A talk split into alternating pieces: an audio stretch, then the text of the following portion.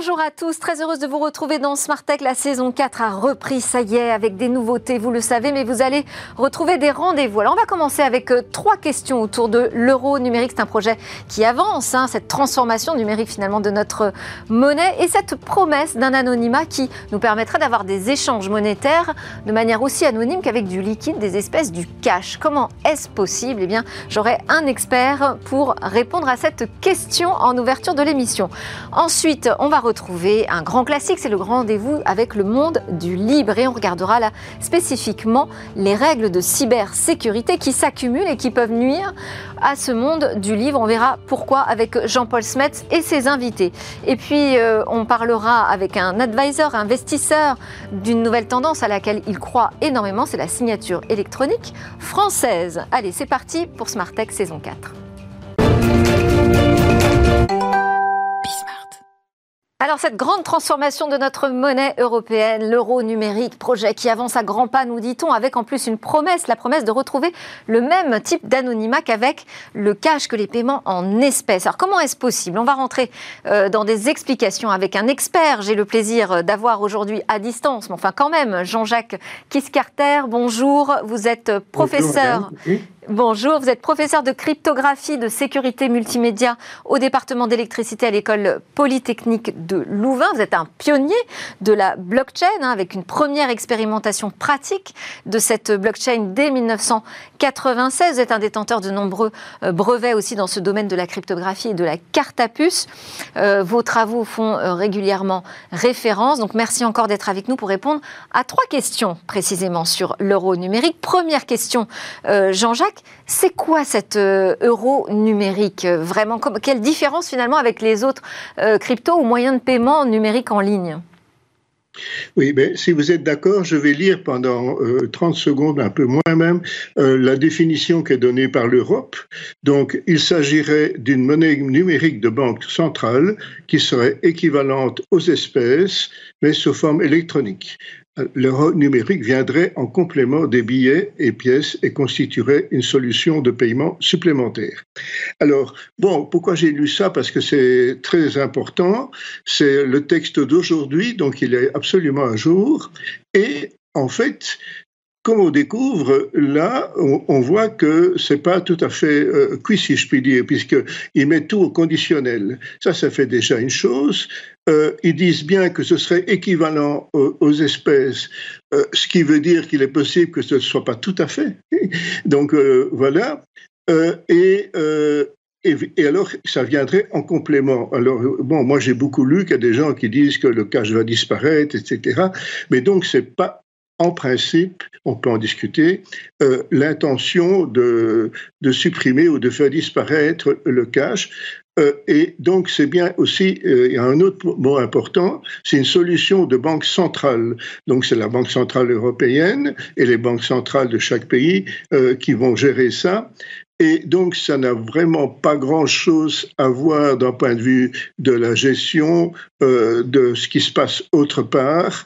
mais ici, c'est vraiment un ajout par rapport à la monnaie, euh, donc les pièces de monnaie, les billets, euh, ce qu'on appelle le fiat, le, cash, euh, avec les propriétés et d'autres d'ailleurs du cash. Voilà.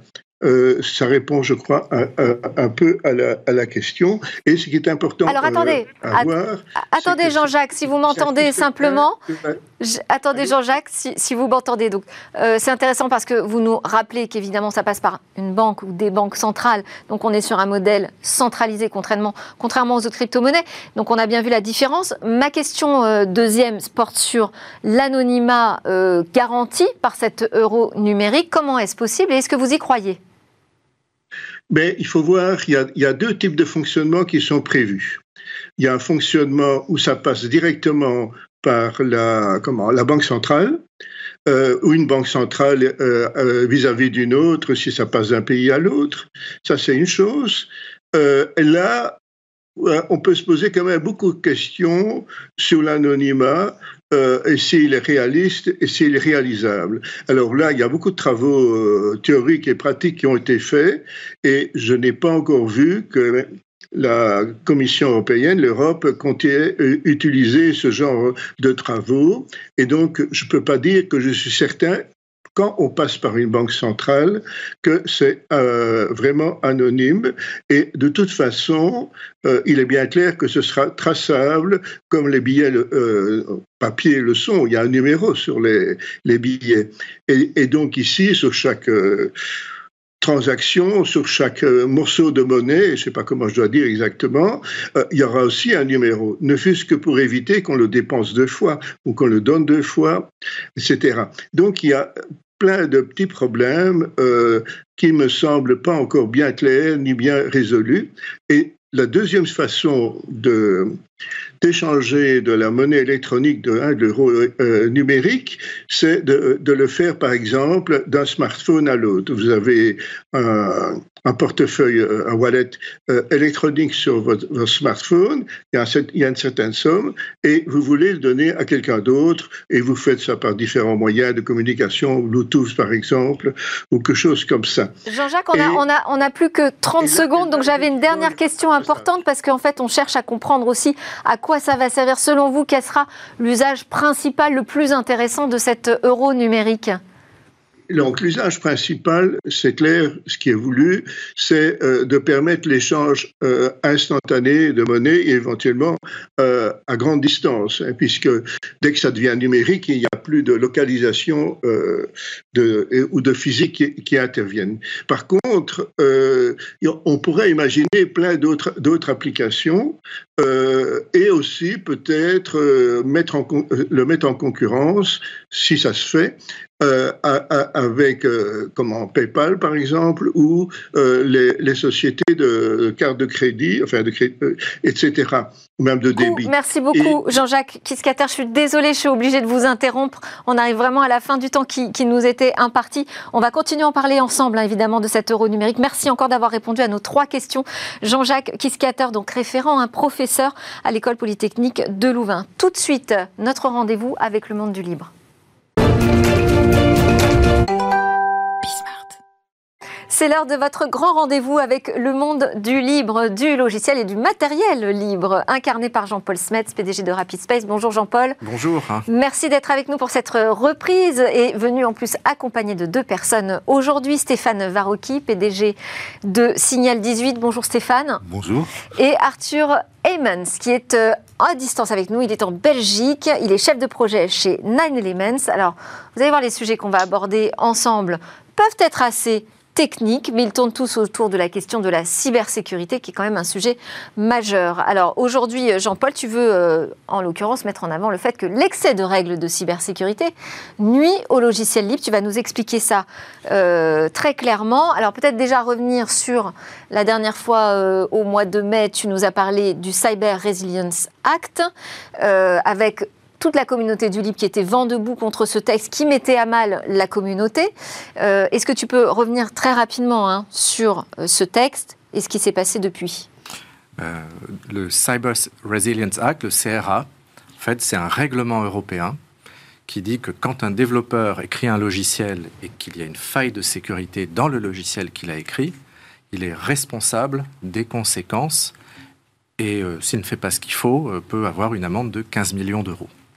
Et donc ça s'applique à tous les développeurs, y compris les développeurs de logiciels libres. Et donc pour simplifier, vous êtes développeur, vous écrivez un logiciel, vous le publiez, vous le mettez en licence libre, il y a des gens qui le téléchargent, vous savez pas qui c'est, et peut-être que le ciel va vous tomber sur la tête un peu plus tard. Et donc évidemment, euh, toute la communauté, Mozilla, GitHub, euh, le Conseil national du logiciel libre, Open Foundation Europe sont extrêmement choqués par ça, mais ça y est, le CRA est déjà au trilogue. Le trilogue, c'est la réunion de la Commission, du Conseil des ministres de l'Union européenne et du Parlement. C'est la dernière partie dans le processus législatif, donc ça va très bientôt sortir. On ne sait pas encore quelle est la version qui va sortir. Et euh... Est-ce que la communauté du libre aura été entendue ou pas? Parce qu'a priori, euh, enfin en tout cas en France, on ne voit pas pourquoi on aurait intérêt à pénaliser euh, le libre. Ben, c'est allé tellement vite cette histoire du CRA, que les gens s'en sont en réalité rendus compte vers juin ou juillet. Et euh, ils ont essayé de contacter des députés. Les députés au Parlement se sont dit que ce n'était pas un sujet très important. Euh, le texte n'a même pas été voté ou débattu au Parlement. Il est passé directement euh, au trilogue. Et donc, bah, il va très certainement s'appliquer. On espère dans la version du Conseil des ministres qui est la moins pire, mais il va quand même s'appliquer. Bon, alors, euh, avec quand même cette conscience, euh, j'imagine que c'est un axe stratégique, le, logiciel libre. Hein. C'est ce que dit la Commission, mais ils ont des espèces d'idées un peu euh, fleur bleue en se disant que le logiciel libre, c'est forcément des communautés de bénévoles. Oui. Et en fait, le logiciel libre, c'est essentiellement en Europe des salariés dans des PME et parfois dans des instituts de recherche. Et le texte de la Commission a mis une exception aux 15 millions d'euros d'amende, c'est pour les communautés de bénévoles. Uniquement. Oui, mais dès que tous les logiciels d'entreprise ont un moment ou un autre un salarié qui contribue, et euh, avoir un salarié, dans certaines versions du texte, peut être considéré comme un logiciel libre commercial. Et donc, euh, ça veut dire que pratiquement tous les logiciels libres vont en fait subir les risques du CRA. Mais pour autant, il faut bien qu'on trouve des solutions pour avancer dans un monde plus sécurisé. Donc ce CRA, il a, une raison d'être. Oui, les objets connectés. Donc vous avez une tondeuse à gazon connectée ou une brosse à dents connectée, ça a l'air de rien, mais si le fabricant de la tondeuse de véhicule oublie de mettre à jour le logiciel, bah, ce logiciel est connecté à Internet, va avoir des failles, va être attaqué et ça va servir ensuite à créer des espèces de Skynet d'attaque de l'infrastructure Internet pour attaquer les serveurs de banques, de gouvernements. Donc il y en avait marre que les fabricants d'objets connectés ne mettent pas à jour les logiciels des objets connectés, donc le CRA met en place des procédures pour les obliger à le faire. Et ça, c'est très bien. C'est-à-dire qu'au départ, ça vise les fabricants d'objets connectés, mais au final, ça se reporte, la responsabilité va être reportée sur l'éditeur du logiciel. Parce qu'ils ont une espèce d'idée de dire, bah, on va faire le développeur-payeur. C'est un peu comme le principe pollueur-payeur, en disant, bah, c'est celui qui est responsable de la faille qui paye. Euh, donc, comme l'objet connecté, bah, la faille, se trouve dans du logiciel. Donc, c'est pas le vendeur de l'objet connecté qui paye, mais celui qui a écrit le logiciel. Et euh, donc, avec ce genre d'idée, bah, c'est les développeurs qui, qui payent pour tout. Et on trouve ça dans d'autres textes européens. Le Product Liability Directive, c'est le texte qui va en fait euh, définir le fonctionnement de la marque CE. On trouve un peu des choses comme ça dans le AI Act, le règlement sur l'intelligence artificielle. Et toutes ces idées en fait viennent de deux personnes à l'OCDE, Laurent Bernat et Guylain de Salin qui en fait depuis dix ans travaille sur la sécurité numérique. Et la grande idée de l'OCDE, c'est que toutes les parties prenantes doivent être responsabilisées en fonction de leur rôle, du contexte et de la capacité à agir. Et pour l'OCDE, ce sont les développeurs qui doivent vérifier les vulnérabilités dans leur code, les tester et les corriger. alors pourquoi ce principe de pollueur-payeur fonctionne, mais il ne fonctionnerait pas quand on passe au monde du numérique? Alors en fait, c'est pas le monde du numérique, c'est aux développeurs et aux créateurs de logiciels. C'est ça la différence. Parce que quand vous êtes dans le pollueur-payeur, vous avez une usine chimique, il y a eu des centaines de millions d'euros d'investissement, elle a les moyens de faire en sorte de ne pas polluer ou de payer si elle a pollué. Mais quand on est chez les développeurs, les développeurs, c'est quasiment des artistes qui créent du code. C'est souvent quelques personnes, c'est pas plus gros qu'un groupe de rock, et c'est sûr qu'ils n'ont pas les moyens financiers fait, de euh, prendre la responsabilité des failles, en tout cas financièrement. Et donc, en mettant en place cette espèce d'idée de développeur-payeur, le problème, c'est que la seule chose que ça va faire, c'est que entre une entreprise comme Microsoft, un géant de l'édition de logiciels, et une PME bah, comme Signal 18 de Stéphane Varocki, on leur impose les mêmes contraintes, alors qu'elles n'ont pas du tout les mêmes moyens. Hmm. Donc, on va simplement filtrer l'offre en faisant en sorte que les grands éditeurs qui ont les moyens de créer une équipe dédiée à la réglementation vont le faire et les petits ben, ne sont pas capables de prendre en charge la responsabilité qu'on leur impose. Et donc c'est pour ça que j'ai pensé que c'est une bonne idée de montrer sur justement des logiciels de cybersécurité comment les règles de cybersécurité vont conduire à on va dire, attaquer la possibilité d'exister de logiciels libres de cybersécurité. donc c'est pour ça aussi que tu es venu accompagner avec des groupes de rock, donc voilà. des artistes du logiciel. Exactement. Ok, alors tu vas nous présenter Arthur? Alors, Arthur Hemmans, c'est euh, un des principaux contributeurs de Coreboot. Core boot, c'est quelque chose qui sert à initialiser le matériel quand on démarre un serveur ou un PC. C'est ce qu'on appelle les BIOS. Avant, les BIOS, c'était des logiciels propriétaires qui étaient faits par Phoenix ou American Megatrend. Et récemment, on a des euh, BIOS libres. Donc Core boot, c'est le principal. Et Core boot est utilisé, euh, par exemple, par Google dans tous les Chromebooks pour démarrer les Chromebooks, qui sont réputés les, PC les plus sûrs dans les mhm. PC portables, mais aussi par Facebook dans leur infrastructure.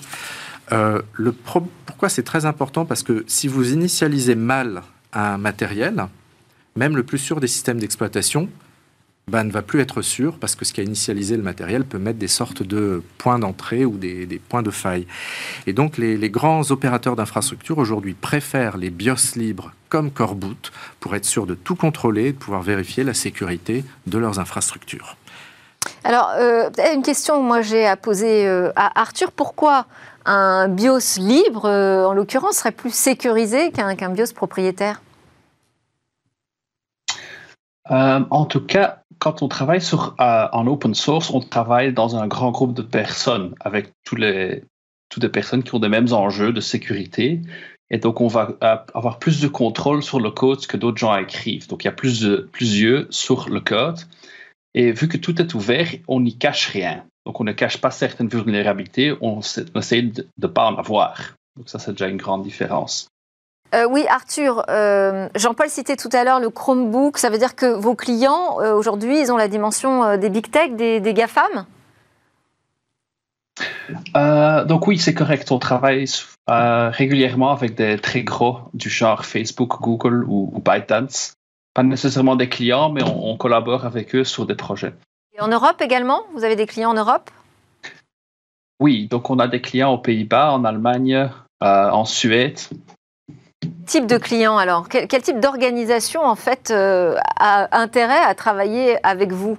Cherche cette ultra sécurité jusqu'à l'opération de démarrage hein, des machines et des serveurs euh, on a des clients très variés. Donc, on a des clients qui font des workstations, c'est-à-dire des ordinateurs pour des pros ou des, cabinets qui euh, font des computations pour, des, entre autres, des machines médicales. On a un provider de VPN comme client. On a même un client qui fait des euh, barbecues intelligents. Donc, c'est très varié.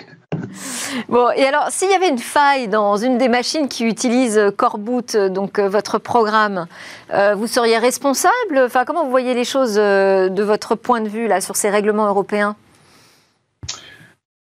Donc, à la base, Coreboot fonctionne une fois et puis ne laisse euh, rien euh, dans la mémoire. Donc, c'est rarement un problème, mais c'est parfois le cas.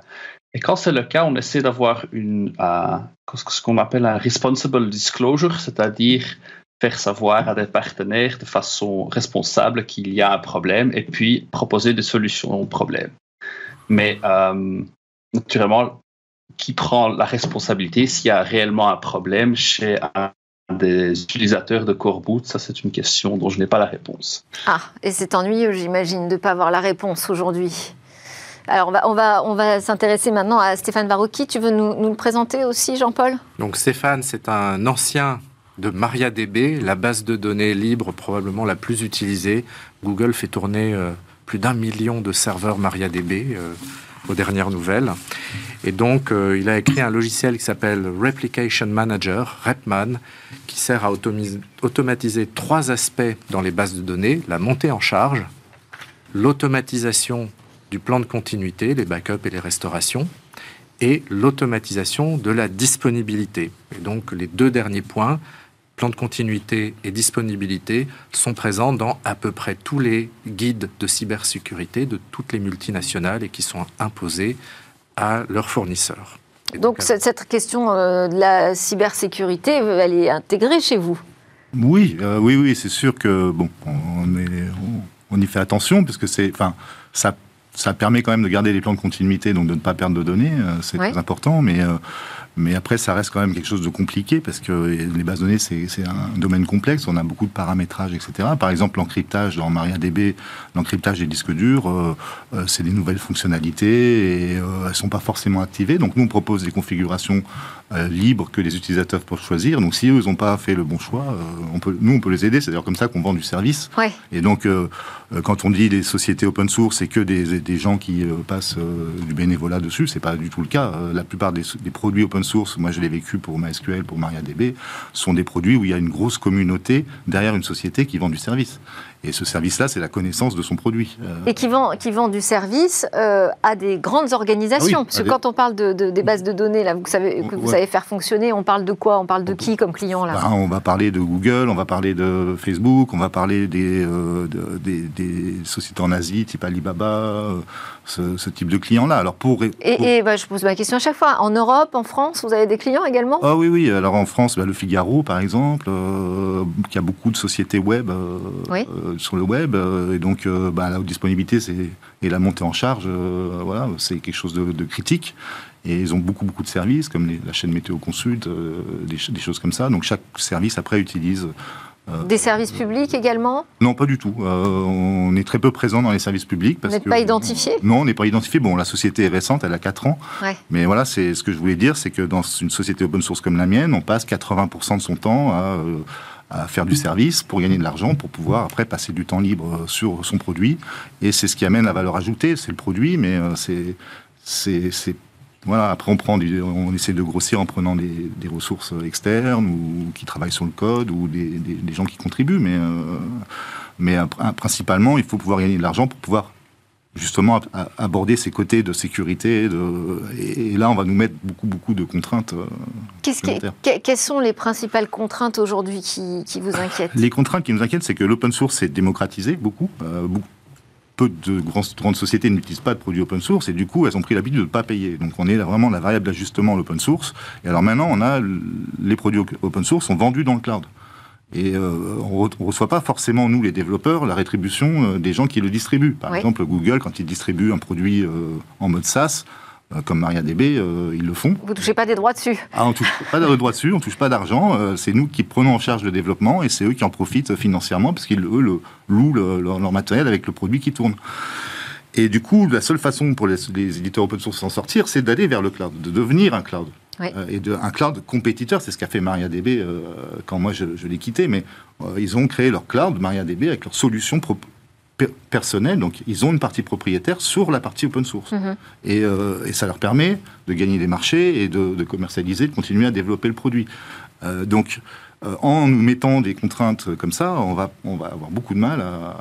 C'est-à-dire parce que là, vous, estimez que cette responsabilité qui va vous incomber sur la partie euh, cybersécurité, elle risque de vous coûter de l'argent bah, du temps et puis aussi euh, de nous oui de devoir grossir trop vite prendre beaucoup d'investisseurs pour pouvoir arriver à, alors que beaucoup de sociétés open source se créent à la base avec un noyau de, personnes ingénieurs qui sont passionnés par un, un sujet et puis qui euh, qui, développent et qui, euh, avec leurs services, continuent à faire développer la société. Bah là, du coup, c'est plus ça. Non seulement il faut prendre une DRH, mais il faut prendre aussi euh, toute la partie juridique qui va avec. Il faut, conseil juridique, quoi, ça juridique. Merci beaucoup. Merci beaucoup pour ces éclairages. Jean-Paul Smets, PDG de Rapid Space. Arthur Emmans, qui était avec nous à distance, chef de projet chez Nine Elements. Et Stéphane Varocki, PDG de Signal 18. Bon, bah, J'espère que vous aurez des réponses, en tout cas, à toutes vos questions, parce que je vois que c'est quand même tout ça est encore un peu flou et en suspens. Euh, on termine cette édition avec notre rendez-vous J'y crois. Et j'y crois à quoi? À la signature électronique française.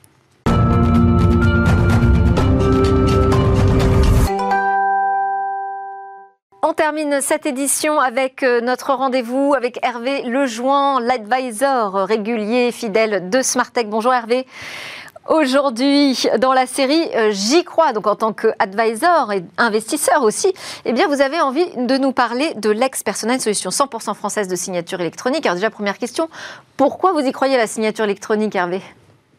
Bah Parce qu'on est dans un environnement très largement dominé euh, par les Américains d'un point de vue technologique et je souhaitais mettre à l'honneur une solution 100% française parce qu'on parle beaucoup de souveraineté et, la, signature électronique a connu euh, ces dernières années et surtout pendant la crise sanitaire une, euh, une croissance très intéressante et très importante qui a permis d'accélérer les procédures administratives, s'inscrire dans une démarche de sobriété, ce qui est important aujourd'hui compte tenu des, des, des enjeux climatiques et en fait, voilà, fini les envois de courriel massifs, euh, imprimés, scannés, signés, envoyés. Enfin voilà, donc c'est vraiment, on est dans quelque chose qui favorise les comportements responsables, à la fois des, individus, des sociétés et, autres. Donc, donc c'est vraiment quelque chose qui est important. Il faut aussi qu'on ait le cadre pour favoriser la confiance dans la signature électronique. Oui, absolument, parce qu'effectivement, euh, c'est arrivé, et puis on vous demande des fois de signer quelque chose comme ça, euh, sur, euh, avec une signature des fois un peu bizarre sur des papiers électroniques. Mais en fait, il faut savoir qu'il y a un règlement européen qui s'appelle le règlement EIDAS, qui est en vigueur depuis 2016 et qui vise vraiment, qui est un règlement qui vise à une signature électronique à la fois interopérable et sécurisée et qui vise justement au niveau européen à développer la confiance dans les transactions électroniques au sein du marché. Donc, euh, donc on veut réduire euh, justement tous ces traitements administratifs, ce qui est très important aujourd'hui dans, dans, ce monde où on est beaucoup, on travaille beaucoup de chez soi, on est beaucoup connecté, et donc c'est vraiment important. Alors il y a trois niveaux de signature, rapidement, il y a un niveau simple, un niveau avancé, un niveau qualifié. Alors le niveau simple, effectivement, bah, c'est pour des choses qui sont... Euh, il n'y a pas de réglementaire euh, associé à cela, il n'y a pas d'enjeu financier faible, donc c'est la commande d'un bien ou la signature d'un document de document interne dans une entreprise. Pour, le, pour la signature avancée, là, il peut y avoir certaines contraintes réglementaires et, euh, ou financières, comme la signature d'un contrat de travail, où là, effectivement, il y a un cadre, ou un compromis de vente d'un bien. Et puis la fameuse signature qualifiée, bah, c'est celle qui effectivement euh, est associée à des, à des contraintes réglementaires et enjeux financiers très élevés, comme des contrats d'assurance vie, les marchés publics ou des contrats euh, très importants entre sociétés. Donc, mais aujourd'hui, ce niveau de qualification, en fait, de, signature électronique qualifiée, eh ben, il est très complexe à mettre en œuvre, en fait. Et, euh, pour être un peu direct, c'est un peu une usine à gaz, et, donc parce qu'il impose des prérequis techniques fonctionnels très nombreux. Mais, mais en fait, c'est là où j'ai une bonne nouvelle avec l'Expersona. Ah, alors dites-nous-en un peu plus. Bah, L'Expersona, voilà, c'est une société qui a, qui, a plus de, qui a plus de 15 ans et qui a œuvré dans le domaine de la, de la signature électronique pour innover. Et typiquement, en 2021, ils ont sorti euh, Lex Enterprise, une plateforme de signature électronique 100% française, euh, hosting en France, euh, ils gèrent absolument tout en France, ils sont référencés et autres. Et donc, et qui était entièrement personnalisable, cette plateforme, à destination des PME, des ETI, des grandes entreprises, des grands comptes et administrations aussi. Donc, ils ont beaucoup de clients dans ces domaines-là. Et en 2022, ils ont été encore plus loin. Ils ont sorti euh, ben, Lex Community, qui est une extension de Lex Entreprise, mais dont le but, c'est la première plateforme au niveau mondial à permettre une signature électronique gratuite. Parce que bien entendu, la signature électronique, c'est payant euh, quand c'est au niveau des entreprises. Mais là, pour les TPE, les artisans et les freelances, les particuliers, ben, c'est possible. Et puis, en cette rentrée 2023, et c'est pour ça aussi que je voulais faire cette rubrique, eh ben, ils ont fait sauter le verrou de la complexité justement de cette euh, signature électronique de niveau qualifié. Et ils ont développé et mis en place sur le marché une solution de bénéficier du plus haut niveau de sécurité juridique avec la même facilité d'usage que les signatures électroniques au niveau simple ou avancé. Et donc c'est là où on entre dans une nouvelle dimension. Et il s'appuie en plus aujourd'hui, c'est le premier prestataire de services en fait de confiance français à lancer une signature électronique qualifiée à distance, accessible à tous et s'appuyant sur la sur une authentification basée aujourd'hui sur l'identité numérique de la Poste, qui est déjà utilisée par plus de 3 millions d'utilisateurs et, qui, et qui en crée gratuitement un compte. Donc avec cette innovation, vraiment, euh, l'expersona met fin au compromis entre finalement la facilité d'utilisation et la sécurité juridique, puisque encore une fois, jusqu'à maintenant, la signature qualifiée, la mise en œuvre était très complexe. Et avec l'expersona et leur nouvelle et leur nouvelle euh, solution, eh ben voilà, c'est à la fois simple, et ça, et, ça va jusqu'au niveau où c'est une signature manuelle, c'est-à-dire qu'on est vraiment en présence d'un cadre où vous êtes équivalent à une signature manuelle. Merci beaucoup Hervé Lejoin, advisor. C'était Tech. Merci à vous de nous suivre. C'était la reprise de la saison 4. On se retrouve très vite pour une nouvelle discussion sur la tech.